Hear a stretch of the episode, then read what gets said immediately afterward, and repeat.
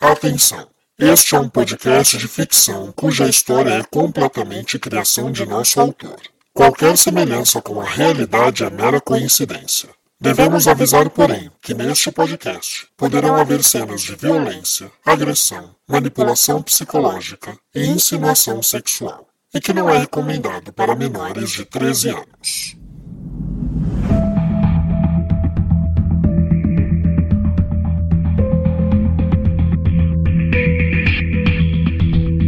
Olá, caro ouvinte, você está ouvindo a segunda temporada de Sangue Meu. Este podcast é uma audionovela de suspense cuja história é sequencial. Portanto, se essa é a sua primeira vez ouvindo este podcast, eu recomendo fortemente que você pare, volte e ouça desde o primeiro episódio tudo na sequência, assim você vai entender direitinho. Eu tenho certeza que a história vai te envolver e você vai chegar até aqui. Eu sou Rafael Gama, o autor e contador dessa história. E se você já ouviu tudo, se você já chegou até aqui, vou pedir também para que você nos siga na nossa rede social, no nosso Instagram. O perfil é novela de ouvir. É através do nosso perfil do Instagram que nós divulgamos quando sai episódio, fazemos pesquisas com os nossos ouvintes e é a melhor maneira que nós encontramos de ter contato com vocês. É de graça, é rapidinho e você vai ter acesso a um conteúdo muito bacana feito com muito carinho pela gente para vocês. E durante essa temporada nós temos agradecido os ouvintes que nos seguem. Então hoje eu quero agradecer a Beatriz Pacheco, a Kátia Cristiane e a Penha Peter Silva. Muito obrigado pelo carinho de vocês.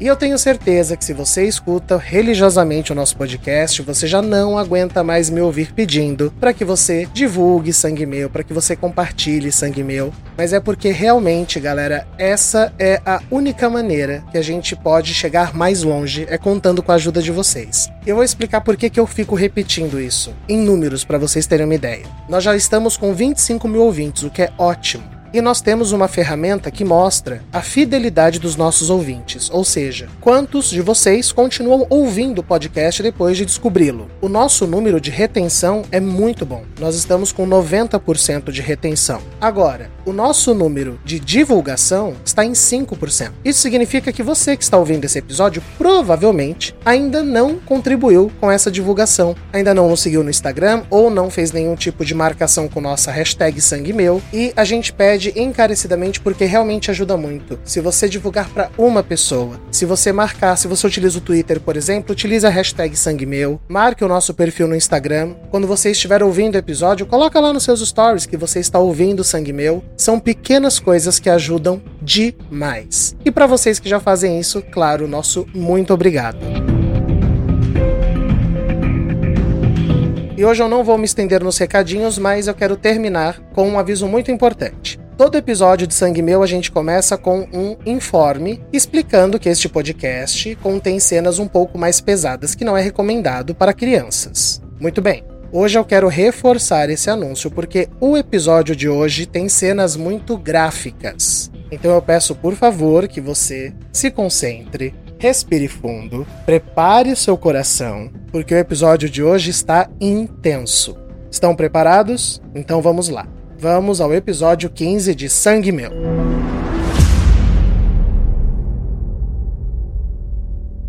No episódio anterior. Do que, que o senhor tá falando? Ele tá num chalé que pertence à minha família. Quem levou ele foi a Bibiana. E ela é minha irmã. Mas essas roupas elas não são da Karina. Por que, que ela não se livrou disso ainda? Ah, essa mulher tá aprontando alguma coisa. Com certeza. A gente tem três vítimas relacionadas aos crimes antigos. Isso se a gente não considerar a Thalita ligada a você, Clarice. O que significa isso? Mão pra trás que a senhora tá presa! Isso é um absurdo, Luciano, faz alguma coisa! Eu já fiz, Bibiana. Finalmente eu fiz. O que, que é isso? É o anestésico forte. Adriano, meu amor, olha, você vai perder os sentidos em alguns segundos. E eu vou te levar de volta para São Paulo. Lá a gente vai poder cuidar de você. Mas é verdade? A Clarice decidiu assinar? O contrato foi revisado, tá tudo certo. Ela assina amanhã mesmo. O Adriano criou mais personas para conseguir viver com você, Bárbara. E sabe por quê, Bárbara? Porque ele tem medo de você. Onde é que já se viu uma terapeuta fugir com o paciente? O Adriano não é mais um mero paciente. Eu não costumo transar com os meus pacientes no chão da sala, no chuveiro. Eu não sei se te contei, mas em três das cinco cenas do crime, o assassino decorou o local com páginas de um livro chamado Gosto por Sangue. Ou seja, esse livro não é à toa. O nome da próxima vítima vai sair de alguém do capítulo dele. E se a pessoa que tá matando for metódica nesse nível? Então a próxima vítima vai ser do capítulo 9. Que fala sobre quem? O caso Adriano da Nóbrega. Aceita namorar comigo, Bernadette? Aceito. A senhora conhece Vargem Paulista? Não. Por quê? Porque a gente vai conhecer hoje, mamãe.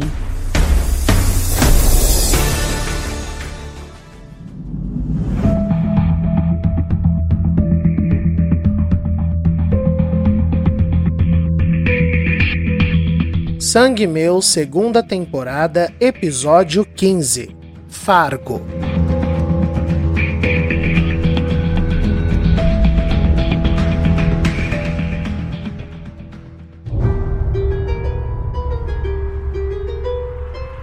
Socorro, pelo amor de Deus, socorro! Desesperada enquanto Karina avançava rumo à marginal, Elizabeth tentava chamar a atenção de alguém na rua. Para de socar o vidro do meu carro. E outra, esqueceu que a senhora mora em São Paulo? Desde quando alguém nessa cidade se importa com pedido de socorro?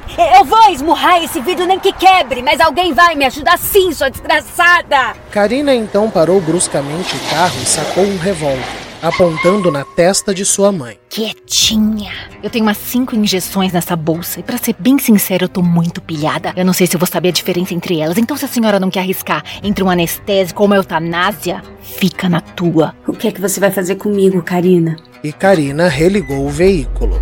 Calma, mamãe. Larga a mão de ansiosa. Chegando lá, você descobre. É dinheiro que você quer? Karina caiu na gargalhada. Ai, dona Elizabeth Gouveia de Castro. Você não sabe a missa metade. Mas fica tranquila. Hoje eu te conto tudo. Tudinho.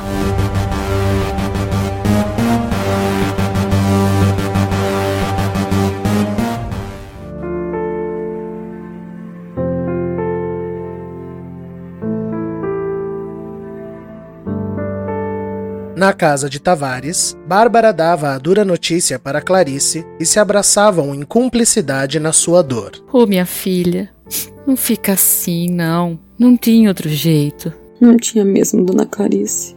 Mas eu acho que vai demorar muito para eu esquecer aquela imagem. Ele de. Ele de cabeça raspada, parecendo um maníaco sendo carregado pelos enfermeiros naquele corredor. Meu Deus, ele precisou ser carregado? O Adriano perdeu o controle cada vez mais sensível o jeito que ele desliga e liga, sabe, dona Clarice? Qualquer, qualquer coisinha já é um gatilho. E por que rasparam a cabeça dele? Eu acho que foi ideia da Bibiana para eles fugirem. Que mulherzinha horrível. Eu só rezo. Eu só rezo para que tenha um jeito dele voltar ao normal. Só isso. Eu também, dona Clarice. Olha, olha para ser muito sincera, eu realmente não acho que ele que esteja cometendo esses crimes. Eu também acho que não. Mas a única maneira segura da gente provar isso é mantendo ele em segurança num lugar vigiado. E quem sabe tem um bom profissional lá que possa ajudar ele de verdade, né? Falando nisso, o que fizeram com a bandida da terapeuta dele? Tavares está lá com o advogado dela agora. Ai, dona Clarice, mas ela vai sair, certeza. Esse tipo de coisa exige uma investigação, uma, uma denúncia mais embasada. Ainda assim, vem o processo, enfim. Na verdade, eu só quis mesmo fazer ela se borrar de medo e saber que tem gente de olho nela. E quanto ao doutor Luciano, Bárbara? O que você vai fazer? Olha, Ana Clarice, apesar da raiva que eu senti na hora, ai, eu nem sei, ele fez a coisa certa, sabe? Bom, e a Duda tem evoluído tanto com ele, tanto. Eu vou manter o tratamento. Tá certo. E a senhora, o que, que vai fazer? Quer ficar uns dias em casa? Eu acho que eu vou precisar sim, Bárbara, se não for atrapalhar. Imagina, dona Clarice, de jeito nenhum. A senhora fica o tempo que você precisar, tá bom? E, e o contrato lá do Júnior? Foi revisado, tá tudo certo. Eu assino hoje. Que Deus abençoe e a doce acolher sobreviva. Vai dar tudo certo. Vem, vamos lá pegar a Duda e a gente vai para casa. E elas seguiram, desejando tempos melhores.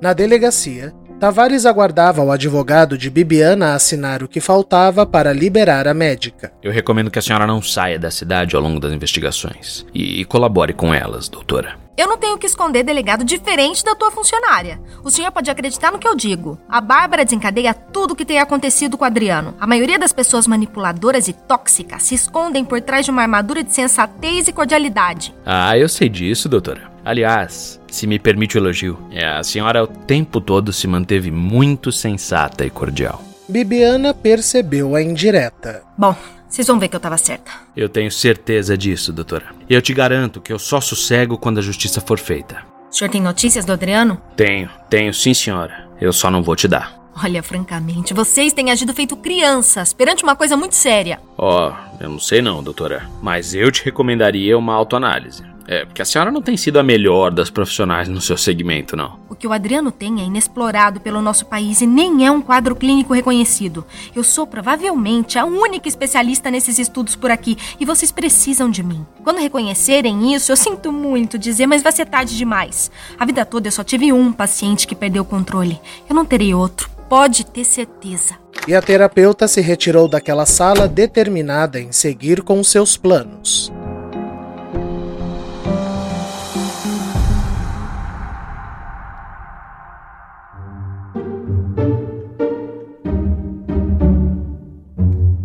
Assim que acordou, Felipe passou um café e começou a pensar no que ele podia fazer para auxiliar nas investigações. Karina, tá em casa? Quer tomar café? Mas ele não teve resposta, o que levou o garoto para seu primeiro plano. Vamos ver o que o maravilhoso mundo da internet pode me ensinar. Felipe se lançou numa pesquisa online de vídeos com cenas de investigação, detetives, seriados policiais, enfim, qualquer coisa que pudesse lhe inspirar. Em boa parte deles, a tecnologia usada, os aparatos que auxiliavam a busca, assim como a situação envolvida, estavam muito longe do que o rapaz poderia fazer ali, sozinho. Só se. Só se de repente uma coisa mais antiga, quando a gente não tinha essa tecnologia toda. Uma outra busca então levou Felipe a dois nomes: Arthur Conan Doyle, o criador de Sherlock Holmes, e Agatha Christie, a famosa autora de suspenses investigativos. Ah, mas eu vou ter que ler tudo isso? Não vai dar tempo. Mais uma vez na busca por vídeos, Felipe descobriu que muitas das obras de ambos autores foram adaptados para a TV e para o cinema. Então ele se colocou a assistir trechos destes. Opa, opa, isso aqui é uma boa. I am Hercule Poirot? Yes, madame. Em uma cena de um dos filmes adaptados das obras de Agatha Christie, o inspetor francês Hercule Poirot pedia para ter acesso ao lixo da casa da vítima alegando que você pode reconstruir os passos de um crime pelo lixo que eles deixam para trás. Segundo o investigador, ninguém presta atenção naquilo que se descarta, mas cada embalagem, papel ou sobra é uma sombra de algo que pode ter sido usado para cometer um crime. Eles contam uma história. Felipe então decidiu primeiro checar onde Karina estava para não ser pego no flagra. Oi, amiga. Bom dia. Está vindo para casa? Quer tomar café comigo? Mas Karina respondeu o áudio de Felipe com uma mensagem de texto. Amigo, eu vim visitar uma amiga do banco, vou demorar para voltar, mas se quiser tem bolo na geladeira. Beijos. Ah, então ela vai passar o dia fora. então agora é hora de brincar de Christine. Christi... Como que é o nome da mulher mesmo? Ah, Vamos brincar de Agatha Christie. Isso. E o rapaz foi até o quarto e o banheiro privado de Karina para revirar os lixos pessoais dela. Ai, que nojo, que nojo, que nojo, que nojo. Felipe teve de revirar uma lixeira com papéis higiênicos usados, absorventes, até que algo de fato chamou sua atenção. Opa, opa, espera, mas que que é isso aqui? Ela comprou um chip novo pro celular? Mas para que isso? Ele então decidiu recolher o invólucro, envolver em papel higiênico e guardar consigo. Imediatamente ele passou as informações para Tavares, que lhe retornou com um áudio. Isso é ótimo, Felipe. Eu vou ver se eu consigo descobrir alguma movimentação da Karine e te aviso, tá? Mas já tá ajudando demais. É, esse chip é da mesma empresa que eu tenho um contato, então talvez eu encontre algo. Eu te aviso. Tavares então ligou imediatamente para o tal contato que ele tinha. Sérgio estava em seu serviço no banco quando atendeu o amigo. Fala, Tavares. A Bárbara acabou de me ligar para contar do Adriano. Que bosta isso, hein, cara? Pois é, Serginho. Mas vamos pensar pelo lado positivo. É, agora ele tá recebendo assistência, tem gente vigiando ele. Verdade. Agora é só torcer para não acontecer nada pior. E você tem novidades da Karina? É sobre ela mesmo que eu queria falar contigo. Serginho, o Felipe disse que ela foi visitar uma amiga do banco e, e vai passar o dia fora. É, você lembra de alguma amiga daquela época que pudesse ter essa proximidade com a Karina? Não, não, de jeito nenhum. Não, de jeito nenhum. A Karina nunca foi das mais simpáticas, especialmente com as mulheres. Eu lembro do jeito que ela tratava a Elisa, a coitada da secretária dela. Para falar a verdade, eu acho que ela só era simpática com o Adriano mesmo. É, eu desconfiava disso. Ela tá mentindo, mas tá fazendo alguma coisa que vai levar o dia todo. Serginho, eu sei que a gente não tem um mandado, mas. Vem cá, será que você não consegue ver alguma movimentação aí na conta dela, não? Tavares, quebra de sigilo bancário é crime, eu posso me ferrar muito, cara. Ah, eu sei, é, eu sei. O, olha, eu, eu não devia nem ter pedido, desculpa. Mas eu acabei de ver, e ela não mexeu na conta dela, não. Cacete, o que será que ela tá aprontando, hein? Ah, Serginho, mais uma coisa. Ela comprou um chip da empresa que a tua irmã trabalha. Vê se ela descobre algum cadastro recente de número no CPF da Karina. Tá, eu vou ligar para ela e vejo se consigo alguma coisa. Mas Tavares, a gente tem que ficar ligado porque isso não tá me cheirando bem não. Com certeza, meu amigo. Vindo da Karina, isso não cheira nada bem.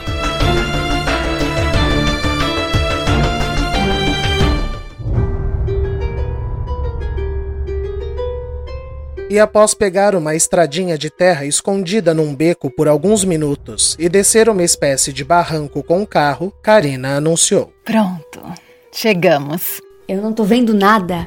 Você me trouxe para um buraco no meio da mata. Você vai me matar e me enterrar aqui, não é? Ai, larga a mão de ser burra. Olha ali na frente. Cercado por uma espécie de cerca viva, com arbustos e árvores altas que escondiam o interior e um portão de madeira, havia o que parecia ser uma casa. O que é isso? Meu novo cantinho. Aliás, nosso novo cantinho. Esse agora vai ser seu lar, mamãe. Espera aqui, eu vou abrir o portão. E Karina desceu do carro, deixando Elizabeth confusa e assustada, sem saber o que poderia acontecer.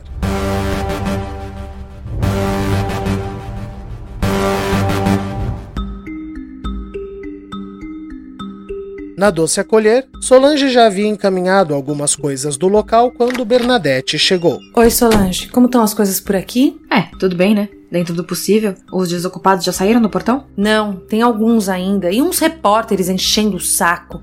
O Júnior ficou lá dando uma declaração para eles. Você deixou ele dar essa declaração sozinho? Deixei, qual o problema? Bernadette, pelo amor de Deus, você precisa ter um pé atrás com esse homem, mulher.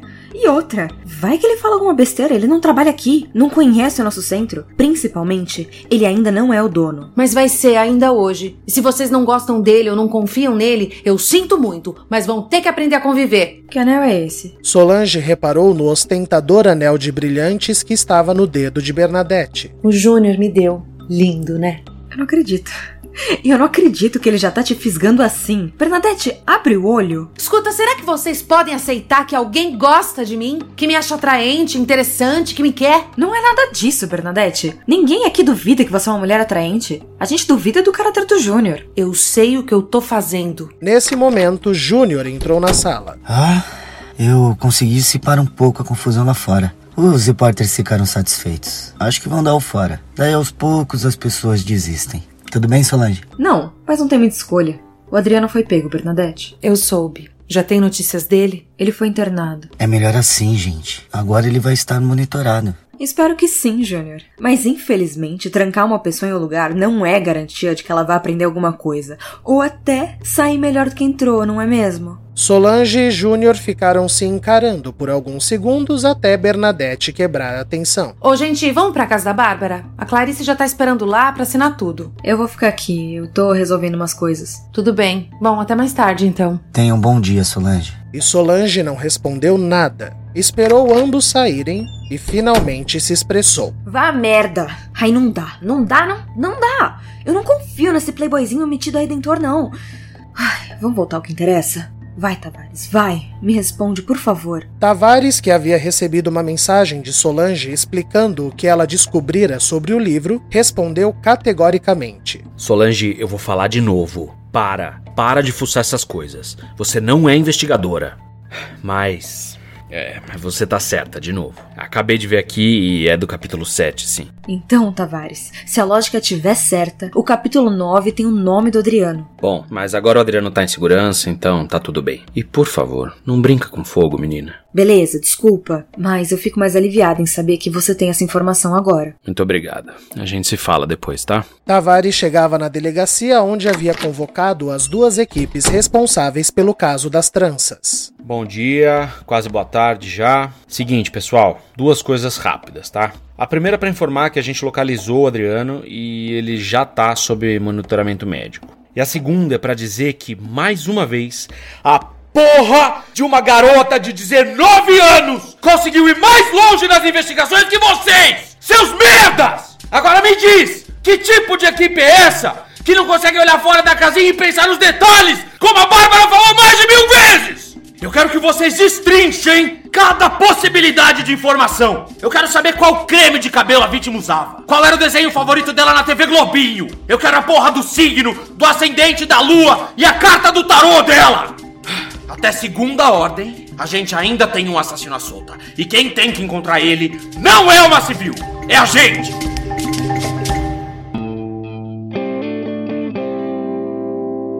No apartamento de Bibiana, ela retornava depois de ser dispensada pela polícia e falava com sua secretária ao telefone. Ah, pois é, eu acabei voltando mais cedo. É, então, se puder checar com os pacientes de amanhã se eles estão disponíveis, eu. Eu te ligo depois.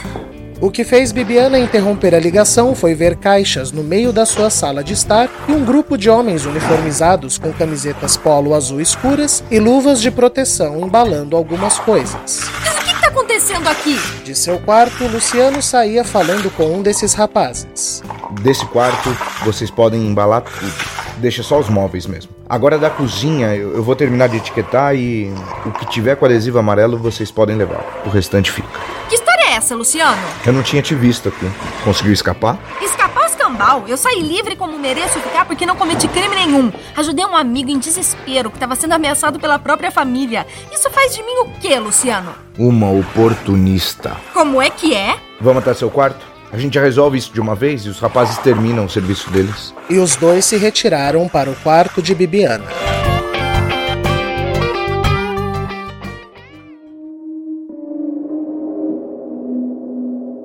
Mas vamos voltar para Karina e sua mãe na misteriosa casa. Depois do intervalo. Intervalo comercial. Redenção é a cidade perfeita, desde que você não fique muito tempo nela. O que tá acontecendo aqui? Eu mato ela e o desgraçado do marido dela. Eu não tenho medo de vocês, Naomi. Escuta aqui, seu imbecil medroso. Não existe essa história de sobrenatural, de espírito, intervenção divina. Beije meus pés, servo! Não toquem na minha filha! Eu vou explicar onde eu quero chegar com isso. Tem mais nessa história. Uma novela de mistério com mais de 20 mil ouvintes. E você ainda não é um deles? Procure Enlace na sua plataforma de podcast favorita. A primeira temporada já se encontra completa. Eu tenho certeza, você não vai se decepcionar. Voltamos com Sangue Meu. O local que Karina adentrou com Elizabeth era uma casa de campo ainda inacabada. As paredes estavam já pintadas, mas o piso estava só no cimento em algumas partes. Noutra já contava com instalação de tacos e parte dos móveis já estavam embutidos pela marcenaria, especialmente a cozinha que estava terminada. Que lugar é esse? Meu esconderijo no campo. Ai, não é bucólico.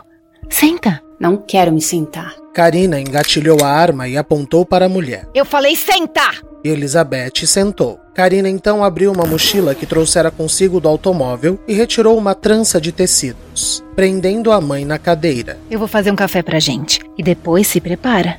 A gente tem muito que conversar.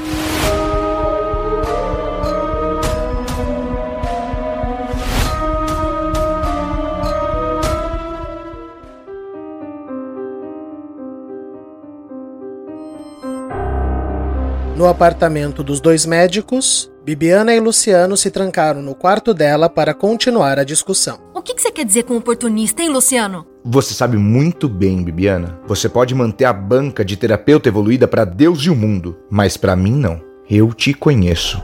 Você transforma obsessão em amor e sempre foi assim. Você não sabe do que tá falando. Ah, não? Você vai negar que quando você viu no jornal que o Jorge Salvador tinha morrido, você não precisou cancelar tudo por uma semana de tanto que chorava? O Jorge foi um paciente muito especial. Eu choraria por qualquer paciente meu que morresse daquele jeito. Mentira! Você teve pelo menos dois pacientes nesse período que cometeram suicídio e você seguiu numa boa. Não, não, não, não, espera. Eram situações diferentes. Ah, mas nisso a gente concorda. Os outros eram pacientes e não paixão. Você pode negar o quanto você quiser, Bibiana, mas você se apaixonou pelo Jorge Salvador porque ele tinha a mesma doença do nosso pai. E agora você fez de novo com o filho dele. É mentira! Bibiana sentou em sua cama aos prantos. Olha, minha irmã, sinceramente, eu vou fazer o que eu puder para você ser afastado da sua clínica. Você não tem condição de ajudar ninguém. É você quem precisa de ajuda. E a terapeuta se levantou irada. Eu acabo com a tua vida se você se meter de novo nas minhas coisas, Luciano. Cuida da tua vida. Eu tô cuidando. Eu vou cair fora, agora é cada um por si. Ingrato, ignorante, arrogante de merda! E Luciano se dirigiu à porta do quarto inalterado. Sabe o que mais me dói, Bibiana? É que você não percebe que isso é um ato de amor. E ele saiu, deixando Bibiana com os nervos à flor da pele.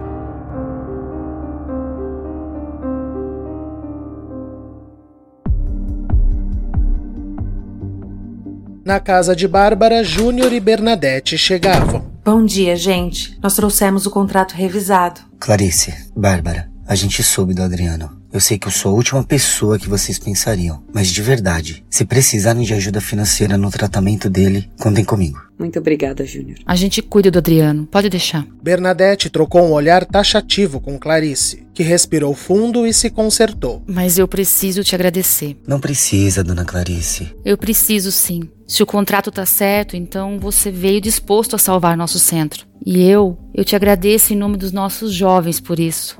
E olha, Faz o teu melhor. É tudo o que eu peço. Eu vou fazer sim. Eu vou estar tá lá cuidando de tudo, Clarice. Eu te prometo. Muito bem. Vamos assinar. E o contrato foi selado.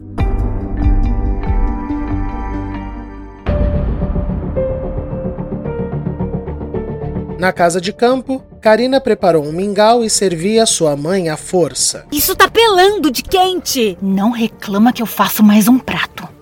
Come, come que eu quero ver você nutrida para nossa pequena aventura de mãe e filha. E Elizabeth abriu a boca para que o creme escaldante escorresse em sua garganta. Na emissora, Figueira estava no intervalo comercial quando seu celular tocou. Oi, diga. Sério isso? Que maravilha, meu amigo! Olha só, eu preciso falar contigo. Tem uma última etapa do meu esquema aqui Tá precisando de um favorzinho meio específico, coisa que não se compra online. Posso contar contigo? Ah, maravilha! E uma onda de excitação tomou conta do repórter.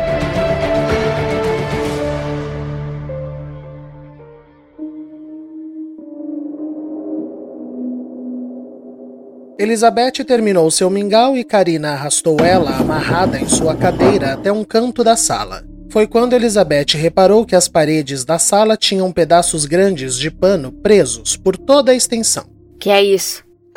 Eu me dediquei. Hoje eu quero te levar para a exibição do Festival da Vingança. Começando por um filme de época. Karina removeu o primeiro tecido e revelou a impressão de um cartaz. Ele tinha o estilo de um filme no ar. Ao centro, um container em preto e branco e no topo o título: O Container. Esse aqui eu não vou me aprofundar porque a senhora conhece muito bem. Tava até no elenco, né? a triste história de uma adolescente que era levada para um container para ser estuprada pelo padrasto, enquanto a mãe consentia e ainda atacava com bullying e provocações. Chamava a menina de gorda, de descuidada, até que a menina descobriu que era porque o padrasto gostava das mais magrinhas. Nojento, eu sei. Eu tava dominada por aquele homem, eu tinha ciúmes de você com ele. Eu perdi o controle. Mas nunca te faltou nada. Ah, faltou! Faltou sim! E tá aqui no filme 2. Karina arrastou a cadeira e revelou o segundo cartaz. Uma arte remetendo aos filmes dos anos 80, com o rosto dela, de Adriano e o título Em Busca do Amor. Aquela menina do primeiro filme conseguiu se livrar das pessoas que lhe fizeram mal. Internando a mãe dopada numa clínica safada e enxertando gordura nela. Isso são detalhes. O importante é que ela conseguiu, mesmo sozinha, estudar, prosperar e se tornar gerente de banco, onde ela conheceu a única pessoa que tratava ela bem, com carinho, com delicadeza. E ela se apaixonou por ele e projetou finalmente uma vida boa e feliz. Amor, algo que ela nunca tinha recebido. Mas como na vida real não existe o felizes para sempre, e ela arrastou a mãe mais uma vez, revelando o terceiro cartaz. Uma arte estilo thriller de suspense, com Bárbara ao centro, Clarice e Sérgio ao fundo, e a foto do cartaz anterior rasgada no meio. O título deste, Castelo de Cartas. E quando ela acreditava que ia conquistar o amor de sua vida, surgiram pessoas manipuladoras, julgadoras, que decidiram transformar Karina numa ameaça para o frágil Adriano. Infelizmente, Karina precisou agir e acabou desmoronando o castelo de cartas que construiu achando ser seu lar. Mas não. Agora todo mundo odiava ela, inclusive o homem que ela achou que a amava. Ele disse, olhando no fundo dos olhos dela, que a odiava, e isso destruiu o que tinha restado do coração dela. Ela foi enclausurada, isolada, e eles acharam que esse era o fim. E Karina se virou para sua mãe sorrindo. Mas era só o começo. Preparada? Agora vamos aos filmes do ano. E a cadeira cruzou a sala.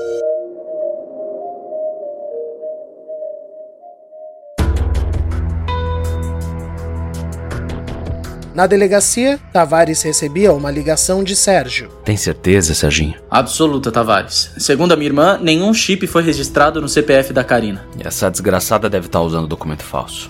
Bom, eu vou tentar descobrir algo. Obrigado, Serginho. Tavares, a gente precisa pegar essa mulher. Eu tenho medo dela. Muito medo.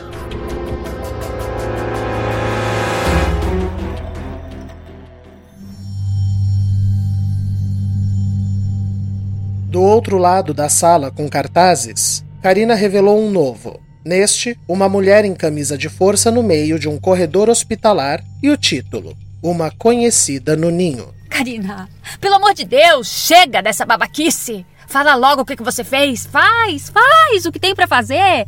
Eu já tenho uma certa idade, eu não vou apresentar muita resistência. Mas essa é a melhor parte! A novidade. Ai, eu não me importo com nada disso. Karina então se virou bruscamente, muito irritada e andando de um lado para o outro. Ela parecia uma criança contrariada. A senhora é impressionante, é impressionante! Será que a senhora vai morrer sem entender que esse é o problema? Que a senhora nunca se importou comigo? Com as minhas coisas? Você nunca foi numa apresentação, zombava de cada presente que eu te dava, me chamava.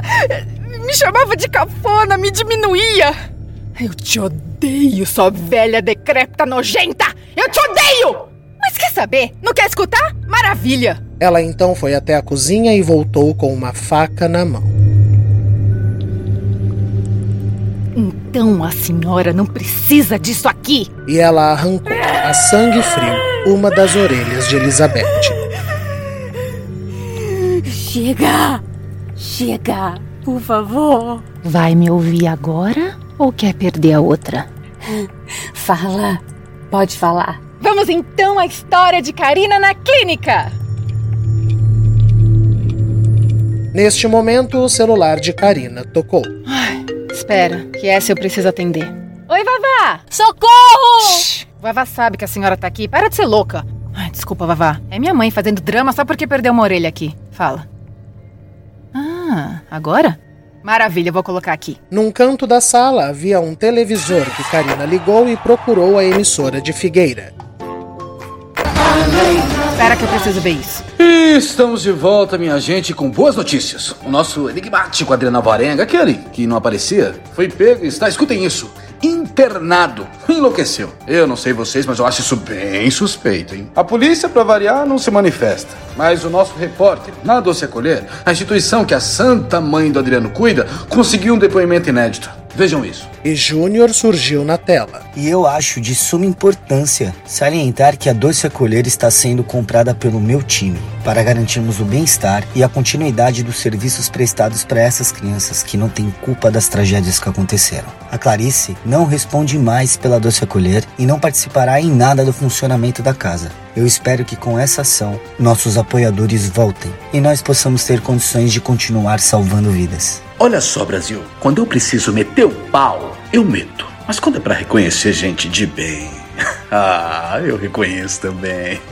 Esse rapaz, o Edgar Júnior, é um grande empresário, herdeiro, gente de família boa, de renome, um cara de uma reputação ilibada. Não poderia ter melhor pessoa para assumir essa bucha aí e fazer a coisa certa. E se você apoiava a casa e se retirou por desconfiar daquela mulherzinha lá, podem voltar. Agora Doce Coleta no comando de gente que presta, viu? Todo meu apoio a você, doutor Edgar Júnior. É de gente assim que o Brasil precisa. E quanto ao Adriano, vamos a uma matéria que vai explorar qual doença mental esse lunático tem e o que isso tem a ver com os crimes. Rodou! Karina desligou a TV satisfeitíssima. Então, o herói da história foi internado. Ah, até que enfim um pouco de justiça está sendo feita. Mas, falando em internação, vamos voltar para a nossa mocinha. Ela então posicionou Elizabeth mais uma vez de frente ao cartaz de uma conhecida no ninho e o explicou. Karina foi internada numa clínica para tratamento psiquiátrico. Mas, se teve uma coisa que Karina aprendeu com a sua mamãe, foi ser persuasiva. E logo ela conquistou o carinho de dois dos enfermeiros que começaram a dar pequenos privilégios para exemplar interna. Por exemplo, usar o computador da enfermaria na madrugada, pular os remédios que a deixavam letárgica e ajudar a Karina a fazer amizade com a única paciente que pagava o preço integral pelo tratamento, a letárgica de Leusa. A Karina disse para os rapazes que ela queria salvar uma vida para provar que era boa. Mas era mentira. Se a mulher pagava aquele tratamento caríssimo, ela tinha alguma grana aqui fora. E na internet, Karine encontrou o Vavá, que começou a ajudá-la com esse espaço aqui, para que quando ela saísse, ela pudesse dar início ao plano. Que plano? O que foi que você fez? Próximo cartaz!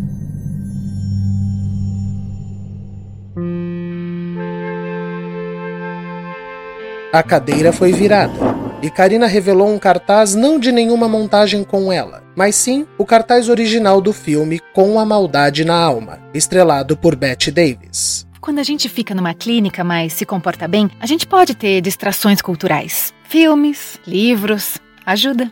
Me ajudou muito. A Edileuza tinha esse filme no quarto dela. A senhora já assistiu? Eu não lembro. A Bette Davis faz a Charlotte no filme. Uma mulher que é acusada de, num ataque de loucura, matar o seu noivo. Mas ela não se lembra e fica sendo tratada como louca. Mas ela não é louca. Ela é uma vítima da manipulação da verdade pelas pessoas ao seu redor, que deviam amá-la, mas fazem de tudo para destruir a cabeça dela. Ela é uma vítima, igual a mim. Você não é vítima, porcaria nenhuma. Karina então pegou a faca e puxou a língua de Elizabeth para fora. Quer perder a língua?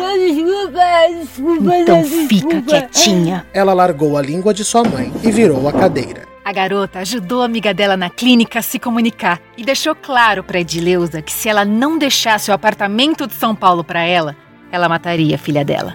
Edileuza, de muito bom grado, alterou a herança.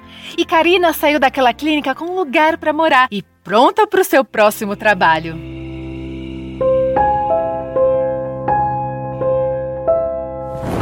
Karina então revelou um cartaz com dois nomes riscados: Garota e Amiga. Embaixo destes, um nome ainda não estava riscado: Solange.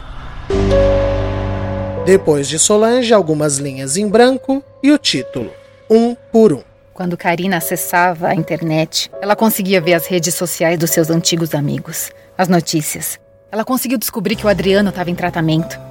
Não foi difícil deduzir que era porque ele tinha a mesma coisa que o pai. A melhor vingança então era essa: provocar um baita de um gatilho, quebrar a cabeça do rapaz como eles fizeram com a dela. Justiça. Mas mais importante, ela não queria matar essas pessoas. Não, não, não.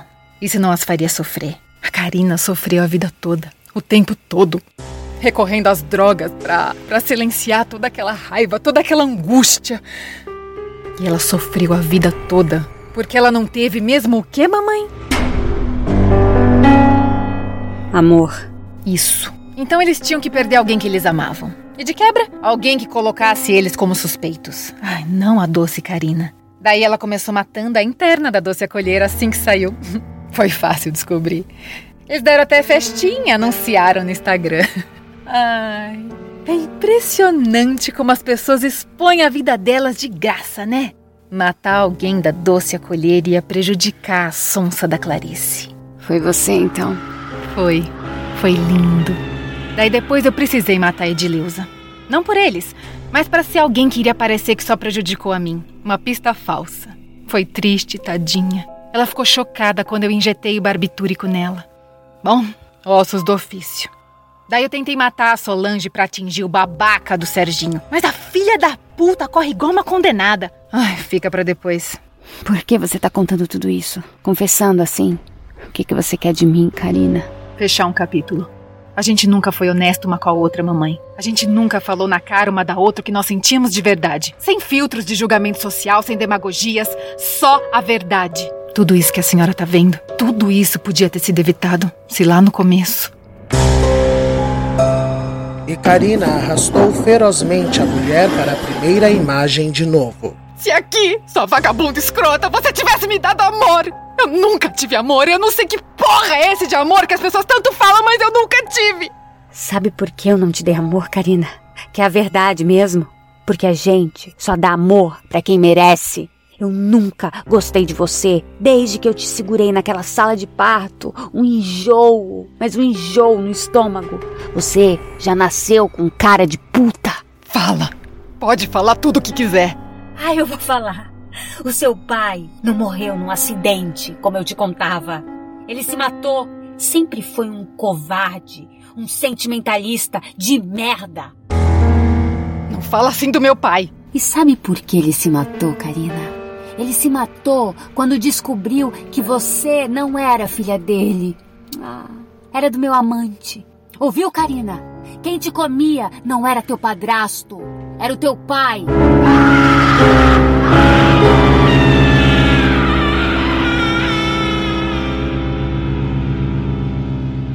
Karina cambaleou. Suas pernas tremeram. Ela caiu no chão sem ar.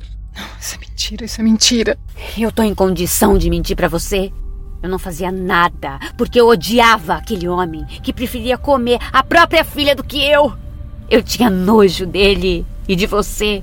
O mesmo sangue. A mesma merda de sangue! Ela então se levantou em silêncio, o cérebro fervilhando. Então ela virou sua mãe mais uma vez para o último cartaz. Fargo? O que, que é isso? Em 1996, os irmãos Joel e Ethan Cohen surpreenderam Hollywood com seu filme que os projetou no mercado. O ouvinte deve conhecer ao menos uma das obras dirigidas por eles, como Onde os Fracos Não Têm Vez, E aí, meu irmão, cadê você? e Bravura Indômita. Em Fargo, uma comédia de investigação criminal, uma policial grávida precisa desvendar o desaparecimento de uma mulher que envolve uma dupla de bandidos atrapalhados e uma série de incidentes. No filme, uma das cenas mais marcantes envolve a maneira inusitada como os bandidos se livram de um corpo. Karina desamarrou Elizabeth, mandou ela se levantar, amarrou as mãos dela para trás e colocou a arma em sua nuca. Anda, sobe as escadas. O que é que você tá fazendo? O que é que é aquele filme, Fargo? O que é que você quer?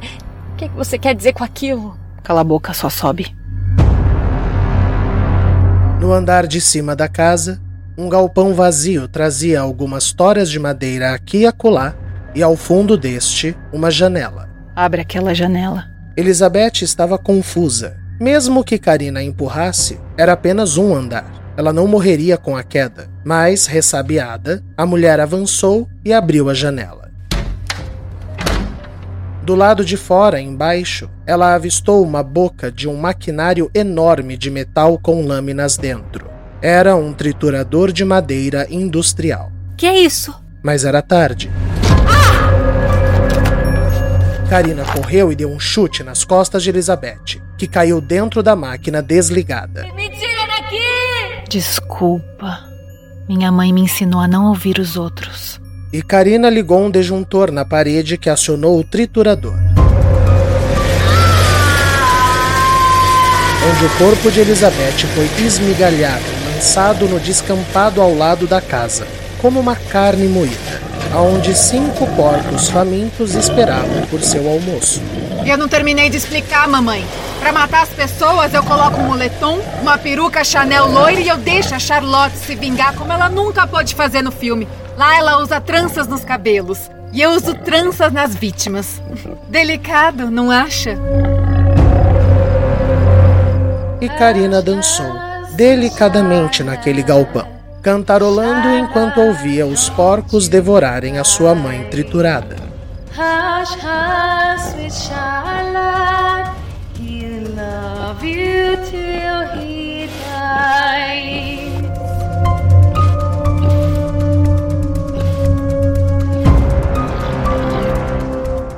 Vamos para o próximo da lista.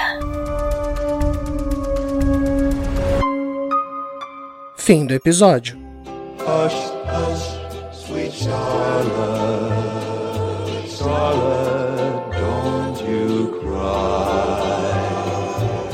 Você acaba de ouvir Sangue Meu. Não se esqueça de compartilhar esse podcast em suas redes sociais. No Instagram, marque arroba novela de ouvir. Fazem parte do elenco fixo de Sangue Meu. Aline Neves, Aline Penteado, Bruno Soares, Gabriel Vernucci, Giovanni Pilan, Ellen Kazan, João Paulo Lourenço, Júlia Zan, Mariana Guazelli, Rafael Alvim, Tássia Melo, Vinícius Torres e Vitor Nono.